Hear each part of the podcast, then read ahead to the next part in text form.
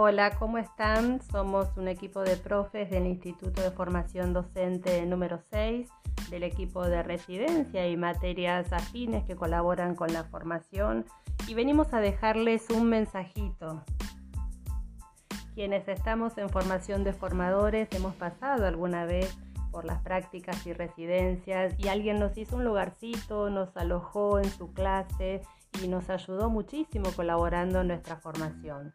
En ese sentido, hoy venimos a recordarles el papel fundamental de las generaciones mayores sobre las más jóvenes en materia de formación y lo rico que puede llegar a ser un intercambio de saberes en contextos como el actual. Estamos pensando en ofrecer un trabajo en conjunto entre profesoras del instituto, profesores y grupos de residentes para armar material didáctico en función de algunos ejes, en función de algunas temáticas nucleares del currículum y teniendo en cuenta lo que dijeron en el primer conversatorio de la necesidad de alfabetización.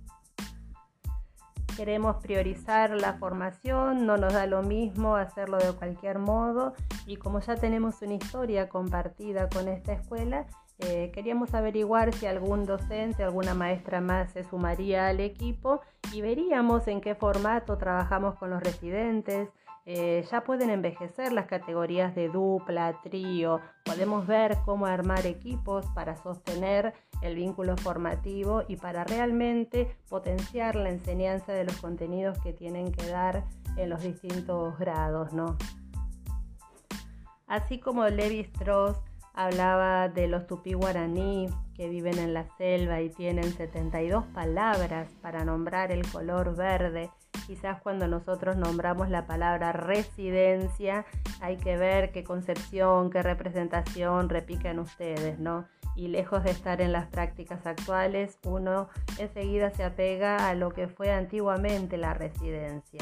Bueno, ante el cambio del contexto, como los tupí guaraní, las 72 palabras y los que viven en los polos, que tienen 15 colores para definir el color blanco, queremos abrir la paleta de colores para que dentro de residencia eh, quepa un trabajo solidario, un trabajo fortaleciendo los recursos, fortaleciendo el material didáctico y siendo un alivio para la tarea docente que sabemos que está intensificada en condiciones de pandemia, en condiciones de dificultad económica como las que estamos atravesando.